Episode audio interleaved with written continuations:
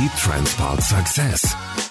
Die Zukunft des Bulli. Ich bin Thorsten Tromm, hallo und willkommen zu einer neuen Folge. Was man von außen optisch gar nicht so wahrnimmt, das ist für Volkswagen Nutzfahrzeuge eine Riesenaufgabe, die es zu bewältigen gilt. Um die Bulli-Marke für die Zukunft und deren neuen Modelle fit zu machen, muss das Werk in Hannover-Stöcken umgebaut werden. Und das ist bedeutend mehr als nur die Umstellung auf ein neues Modell. Wer das ganz genau weiß, das ist Josef Baumert. Er ist nämlich der Vorstand für Produktion und Logistik bei VW Nutzfahrzeuge. Eigentlich wollten wir uns heute persönlich treffen. Corona hat das verhindert. Von daher sitze ich jetzt in meinem Büro und Josef, ich nehme an, du sitzt in Stöcken irgendwo im Werk. Ich sitze in meinem Büro, ja. Du bist hoffentlich auch gesund und äh, ja, alles läuft. Ja, gesund bin ich, Gott sei Dank. Wir werden ja jeden Montag getestet. Josef, sag mal, ist es falsch, wenn ich sage, dass du der Chefumbauer bist? Vielleicht bin ich der Chef der Umbauer. Weil ich selber baue ja nun handwerklich nichts um und äh, da gibt es eine ganze Menge, viele, viele Menschen, die sich hier am Umbau beteiligen Kollegen, die involviert sind und ich passe halt auf oder ich versuche aufzupassen, dass das so funktioniert, dass es dann tatsächlich auch zukunftstauglich und zukunftsfähig ist. Ich musste mal einmal kurz reingrätschen. Corona ist ja im Moment wieder echt das Thema.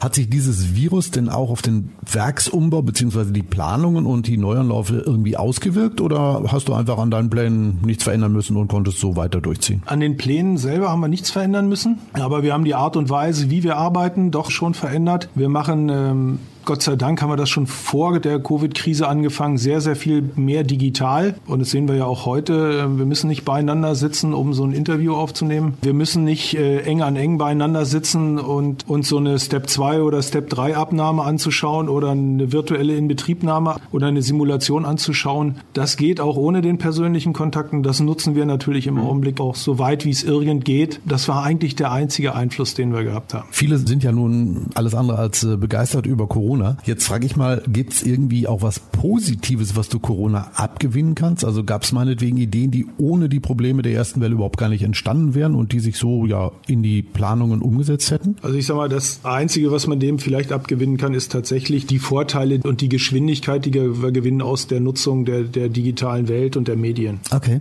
Ähm, hast du nach Corona eigentlich die Lagerflächen vergrößert? Bislang haben ja die weltweiten Lieferketten eigentlich mal ganz problemlos funktioniert. Mit dem ersten Lockdown sind diese Lieferketten dann gerissen und ja, komplette Wirtschaftszweige konnten ja gar nicht mehr produzieren, weil Zulieferer aus Asien, aus Europa oder Südamerika überhaupt nicht liefern konnten. Nein, es macht bei uns überhaupt keinen Sinn, Lagerflächen tatsächlich zu vergrößern und mehr aufs Lager zu nehmen. Wir sind ja ein Konzern, der Build-to-Order arbeitet, also ohne Kundenbestellung gibt es keine Materialbestellung und insofern macht das keinen Sinn, irgendwelche Materialien zu horten. Okay. Kommen wir mal zurück nach Hannover Stöcken ins Bulli-Werk. Warum ist so ein Werksumbau eigentlich nötig und was wird da umgebaut? Oder ist das Ganze so geheim, dass du nicht drüber reden darfst? Nein, also das ist nicht geheim. Wir folgen natürlich den Modellgenerationen des Konzerns, an denen wir hängen, mhm. meistens äh, mit einer Generation Zeitverzug. So geht ja jetzt der T7 und der, der Caddy erst auf die MQB.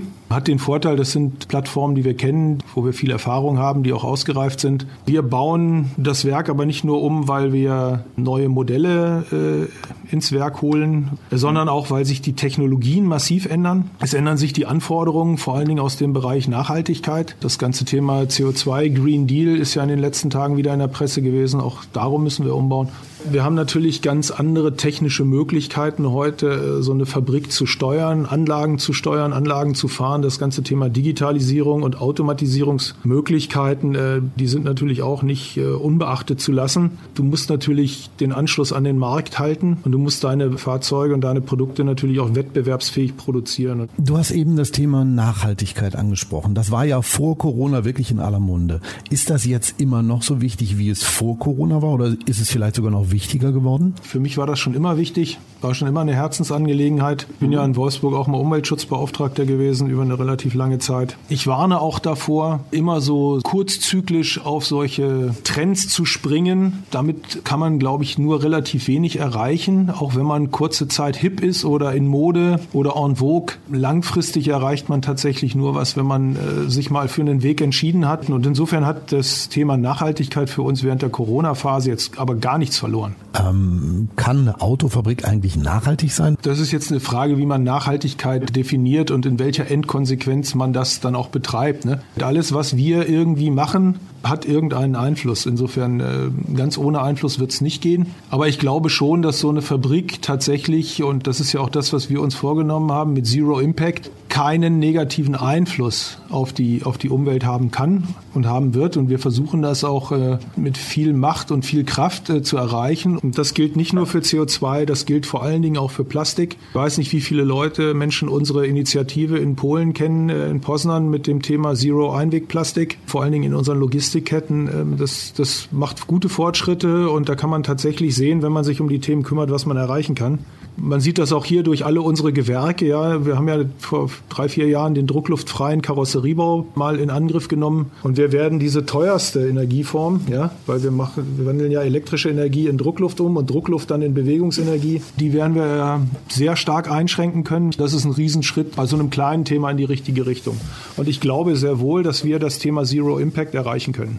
Das klingt äh, sehr spannend. Aber ein anderes großes Thema, wo ich gerade drüber nachdenke, das ist ja in den vergangenen Monaten immer Digitalisierung oder auch Industrie 4.0 gewesen. Corona hat, so glaube ich, zumindest gezeigt, dass wir in Sachen Digitalisierung massiven Nachholbedarf haben und richtig Gas geben müssen, um eine der führenden Industrienationen zu bleiben. Welche Rolle spielt denn die Digitalisierung bei dem Werksumbau? Planst du da schon Prozesse ein, die es heute in dieser Form vielleicht noch gar nicht gibt? Also erstmal, äh, wenn du sagst, so, wir haben Nachholbedarf, dann muss man sagen, wer vorne ist. Jeder sagt, wir sind irgendwo hinten. Dann muss man mir mal sagen, wer tatsächlich vorne ist. Gerade in, in, in Fahrzeugproduktionsprozessen, ähm, das glaube ich schon ziemlich schwierig.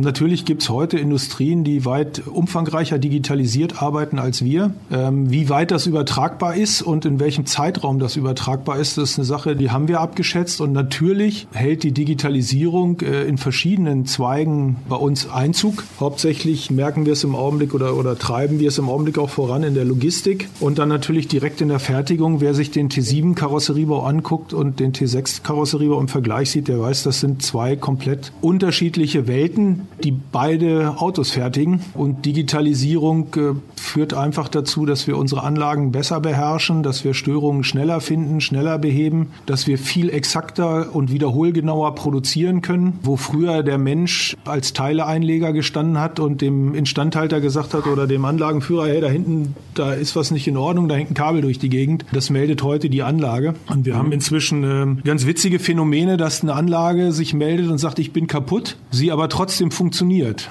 Ne? Also für den Instandhalter, für den Anlagenführer von außen funktioniert. Sie macht sie ihren Job, aber sie sagt, ich bin kaputt. Und wenn ich dann sage, reparieren, dann gucken die mich immer an, aber sie macht doch das, was sie soll. Ich sage, nein, sie ist kaputt, müsst ihr reparieren. Und dann wird zweimal erfolglos repariert und ich sage immer, ihr müsst dann auch ein drittes Mal reparieren. Und nach der dritten Reparatur meldet die Anlage dann, jetzt bin ich wieder heile. Und dann wundern sich alle, weil die hat die ganze Zeit über trotzdem ihre Schweißaufgabe gemacht. Also die erkennt schon viel früher ein Problem, bevor es der Mensch erkennen könnte, oder? Natürlich, die Anlagen sind intern so komplex inzwischen, auch so minimalisiert von der Größe her, dass es für den Menschen von außen oft sehr, sehr schwierig ist, den Grund einer Störung zu erkennen. Wenn es eine elektrische Störung ist, ist es fast unmöglich. Da suchen dann wirklich tolle Leute, die wirklich unheimlich viel Wissen und Kenntnisse haben, stundenlang nach dem Fehler. Die Anlage ist in der Selbstdiagnose, in der Eigendiagnose heute äh, an vielen Stellen viel, viel, viel schneller. Klingt für mich so ein bisschen wie Science Fiction, äh, genauso wie einige Technologien, die im Moment, ich glaube, noch in den Anfängen sind, also meinetwegen Virtual Reality oder künstliche Intelligenz. Ähm, wird das nach dem Umbau des Werkes auch präsent sein und äh, wenn ja, in welcher Art und Weise? Ja, sagen wir jetzt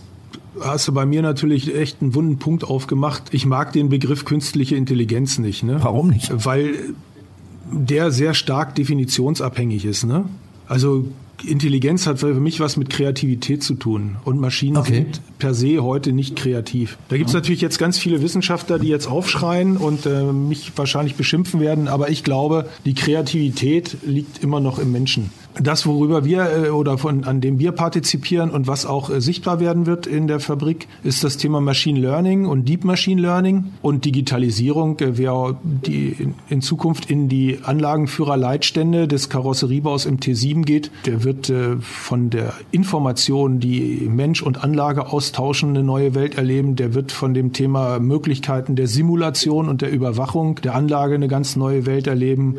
Und der wird einfach äh, erleben, dass der Mensch anders wichtig wird im Prozess. Ne, bisher haben wir Teile eingelegt und äh, eine Kappe gewechselt. Das macht die Anlage heute alleine. Aber die Anlage optimieren, die Anlage am Laufen halten, das wird äh, Aufgabe des Menschen und immer wieder äh, Veränderungen herbeiführen, sei es um effizienter in der Fabrik zu werden oder sei es um neue Modelle oder neue Items im Fahrzeug einzuführen. Das wird für mich weiterhin der Mensch machen. Ähm, viele haben ja mal Angst, wenn so Digitalisierung, Industrie 4.0 oder wie du eben angesprochen, künstliche Intelligenz hören, dass dadurch Menschen ersetzt werden, dass dadurch Arbeitsplätze wegfallen. Die werden halt eben anders, ne?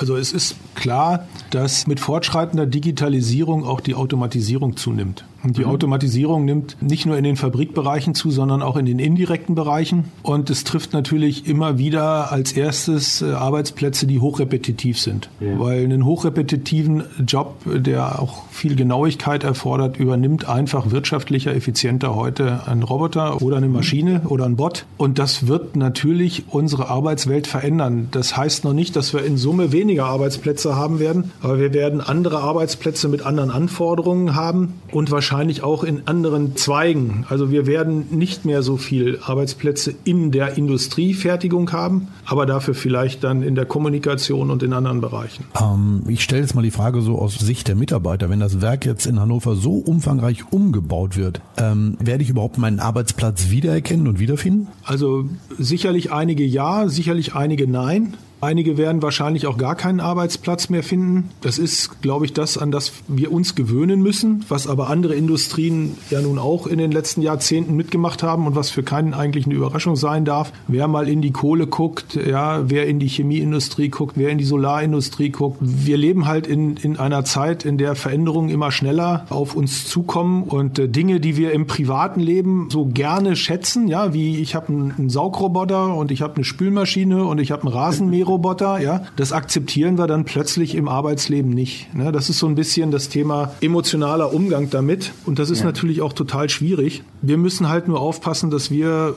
motiviert genug sind und motiviert genug bleiben, uns ständig weiterzubilden und ständig bereit sind, auch neue Dinge anzunehmen und zu machen. Das geht natürlich nicht so wie zu Hause, ne? Ist ja immer in der Werbung schön, ja, der Kollege sitzt dann auf der Terrasse mit einem Bier in der Hand und der Roboter mäht. Das geht hier auf der Arbeit natürlich nicht, ne? Oder nur in begrenztem Umfang. Das ist schon schwierig für viele, ne? Ist auch für mich schwierig. Ich habe keine Lust auf so eine Konsequenz wie in der Kohleindustrie oder in, anders, in anderen Industriezweigen. Ich möchte nicht gestaltet werden, ich möchte gestalten können. Ziel ist es, so viel wie möglich Arbeitsplätze erhalten und umstrukturieren und damit arbeiten und verändern, um hier weiter wirtschaftlich tätig zu sein. Ja, aber der Wunsch vieler Kritiker ist ja, dass alles so bleibt. Also die sagen, die meisten Menschen sind ja gewohnheitsmäßig so gestrickt, dass sie eigentlich alle so haben wollen, wie es jetzt ist. Ähm, also von daher, die jetzige Situation ist soweit sicher. Warum halten wir eigentlich nicht daran fest? Weil es einfach nicht geht, glaube ich. Ne? Ich darf dich mal, mal verbessern. Gott sei Dank oder auf der Welt sind die meisten Menschen nicht bereit, den Zustand zu akzeptieren, so wie er ist, nämlich alle die, die nicht zufrieden sind. Die Frage ist halt, bringt Konservieren eines Zustands tatsächlich den langfristigen Erhalt des Zustands? Also du musst dich entwickeln, du musst am Puls der Zeit bleiben, sonst wirst du irgendwann einfach weggefegt auch wenn man das in der ersten Corona-Welle noch nicht gemerkt hat, wie schnell das dann auch bei so einer riesen Firma wie VW geht, das hat ja. uns die erste Krise dann doch äh, relativ deutlich vor Augen geführt, auch wenn es die Kolleginnen und Kollegen und wir ja auch selber Gott sei Dank noch nicht so gespürt haben. Du hast Corona gerade nochmal angesprochen. Hat Corona eigentlich einen Einfluss überhaupt auf die Gestaltung der Arbeitsplätze genommen? Ich beschäftige mich sehr viel damit. Ich bin ja auch im Konzern Krisenstab und ich komme ja aus der Branche, aus der Richtung Biomedizin, habe drei Jahre in meiner Doktorarbeit, während meiner Doktorarbeit ja auch mit Humanpathogenen gearbeitet. Ich glaube, dass wir uns nicht mehr so überraschen lassen dürfen. Wir müssen uns vorbereiten darauf, dass uns eine nächste Pandemie in einer ähnlichen Ausprägung nicht wieder so überrascht. Und wir müssen dann in der Lage sein, schneller zu testen, schneller zu lernen, schneller zu wissen, wie man mit der nächsten Pandemie oder mit dem nächsten Virus, und kann ja auch ein Bakterium sein, mit dem Bakterium umgeht. Aber dafür jetzt Fabriken umplanen, das halte ich für übertrieben. Ich drücke die Daumen, dass die Experten das hinkriegen. Aber lass uns mal weggehen von diesem doofen Virus, lass uns mal hinkommen zum, ja, zum Werk, also zu diesem historischen Gebäude, das aus den 1950er Jahren stammt. Das ist ja schon historisch. Ähm, ich stelle mir das richtig schwer vor, so ein altes historisches Gebäude in eine hypermoderne Autofabrik zu verwandeln. Also Elon Musk zum Beispiel, der baut in Brandenburg eine Tesla-Fabrik auf die grüne Wiese oder in den grünen Wald, je nachdem, und kann alles so gestalten, wie er das benötigt. Du musst dich halt mit den baulichen Vorgaben Aufgaben dieses historischen Gebäudes arrangieren. Wie oft musste denn da eigentlich eine Decke oder eine Wand weichen? Ja, das ist schon relativ oft. Wir stellen uns der Aufgabe gerne tatsächlich hier in den Gebäuden an der Stelle, wo wir heute sind, wirklich eine, eine sehr, sehr moderne und wahrscheinlich mit einer der modernsten äh, Autofabriken der Welt aufzustellen. Wobei wir bei jedem Anlauf immer wieder eine Menge noch dazulernen und merken, dass auch wir noch lange nicht perfekt sind. Und ich glaube, das ist das, was es dann auch ausmacht. Immer bereit sein zu lernen, immer bereit sein, auch kritisch mit der eigenen Leistung umzugehen. Natürlich ist es einfacher zu sagen, ich mache das jetzt hier alles platt und wir mhm. ziehen mal, was weiß ich, 100 Kilometer weiter irgendwo in die Pampa. Aber ich glaube, das wollen wir alle nicht. Äh, wir sind oder viele von uns sind ja hier ortsansässig und äh, dann 100 Kilometer irgendwo in die Pampa pendeln, äh, ist, glaube ich, auch nicht so nett. Insofern, ich glaube, die Aufgabe ist, ist eine tolle Aufgabe, die macht auch riesig viel Spaß. Und wir haben gelernt, die kann man auch sehr erfolgreich bewältigen, diese Aufgabe. Und das haben wir uns vorgenommen. Und ich glaube, wir sind mit dem T7 und auch mit dem ID-Bus, die Anlagen werden ja gerade aufgebaut und in Betrieb genommen, auf einem sehr, sehr guten Weg. Komm, jetzt ganz ehrlich, wie oft hast du gesagt, lass uns das Ding abreißen und neu aufbauen? Boah, ich kann mich überhaupt nicht dran erinnern. Also ich Echt nicht? Nee, lasst uns das mal, lasst uns die Gebäude so lange nutzen, wie sie uns von Nutzen sind. Ne? Wann kann man dieses Ergebnis sich denn eigentlich mal angucken? Es wird doch wieder Werksführung geben, oder nicht? Jetzt schon kann man sie sich angucken. Nicht als externer, aber als interner kann man sie sich jederzeit angucken. Dann fragen wir mal für unsere externen Hörer. Werksführung, wann gibt's die wieder? Wir werden sicherlich äh, unsere Kunden hier gerne wieder begrüßen nach der Corona-Krise. Das ist, glaube ich, der erste große Schritt. Und dann äh, wird sicherlich, werden sicherlich die Fertigungsstätten nach T7-Anlauf Mitte nächsten Jahres dann auch wieder zu besichtigen sein. Im Augenblick haben wir ja auf großen Flächen noch Geheimhaltung, weil wir noch nicht alles über unseren T7, über unseren ID-Bus verraten wollen. Aber ich denke, dass das dann zu Mitte nächsten Jahres, zum September nächsten Jahres dann auch wieder möglich sein wird. Gut, ich mache mir schon mal für den 1. September ein Kreuz im Kalender. Ich komme nochmal vorbei. Ne? Ja, mach das. Gerne. Josef, du bist ja auch Vorstand nicht nur für Produktion, sondern auch für Logistik. Es ist ja schon mal so ein paar Mal angeklungen, wie wichtig dieses Thema ist. Ähm, mir hat mal jemand gesagt, wer da in der Zukunft gut aufgestellt ist, der hat ganz klare Wettbewerbsvorteile. Kurz und knappe Antwort. Stimmt das so? Ja, das stimmt so. Natürlich muss man in der Lage sein, die Zukunft zu erahnen. Ja, und Logistik, Transport und Verkehr hängt ganz brutal von den jetzt aufkommenden CO2-Regulierungsmaßnahmen ab. Es mhm. wird brutal davon abhängen, was kostet das Kilogramm CO2, was kostet der gefahrene Kilometer, wenn da die Besteuerung äh, bzw. die Regulierungsabgaben jetzt sich massiv verändern werden und davon gehen wir aus, dann muss man Logistik und Produktion auch nochmal neu denken. Da sind wir in Vorbereitung. Wenn der gefahrene Kilometer oder der transportierte Kilometer zu teuer wird, dann ist die Strategie plötzlich wieder eine ganz ganz andere. Dann wird aus dem Global Sourcing, das wir im Augenblick ja massiv vorantreiben, plötzlich wieder ein Local Sourcing. Dann machen wieder Lieferantenparks direkt an unseren Werken Sinn. Natürlich muss man auf diese strategische Wendung, die da wahrscheinlich kommen wird, gut vorbereitet sein und das machen unsere Logistiker gerade. Mm, ich finde dieses Thema ja persönlich super spannend, aber ich glaube, wir würden dann die Länge dieses Podcasts endgültig sprengen. Ähm, Vorschlag von mir, wenn du magst, vielleicht treffen wir uns nochmal für eine eigene Folge und reden über das Thema Logistik. Na klar, gerne. super. Josef, dann sage ich erstmal vielen, vielen Dank, dass du uns als Vorstand für Produktion und Logistik bei VW Nutzfahrzeuge mal ein wenig erzählt hast, wie das altehrwürdige Bulliwerk in Hannover Stöcken für die Zukunft fit gemacht wird. Vielen Dank. Ich sag mal viel Erfolg weiter beim Umbau und auf jeden Fall bleib gesund. Dankeschön. Vielen Dank auch an dich und äh, gleichfalls. Ne? Gesund bleiben ist erste Bürgerpflicht im Augenblick. so machen wir das. Dankeschön. Bis dann. Tschüss. Ja, bis dann. Tschüss. Solltest du Fragen haben, dann schau mal in die Show Notes. Dort gibt es eine Möglichkeit, mit uns Kontakt aufzunehmen und deine Fragen loszuwerden. Solltest du uns bereits abonniert haben, dann findet sich die nächste Folge bald in deiner App. Falls nicht, dann klick einfach mal auf den Abonnieren-Button, egal welche Podcast-Plattform du gerade nutzt. So bleibst du immer up to date. Ich bin Thorsten Tom und wir hören uns in der nächsten Folge wieder. Also bis dahin, bleib gesund. Ciao. Das war We Transport Success. Die Zukunft des Bulli.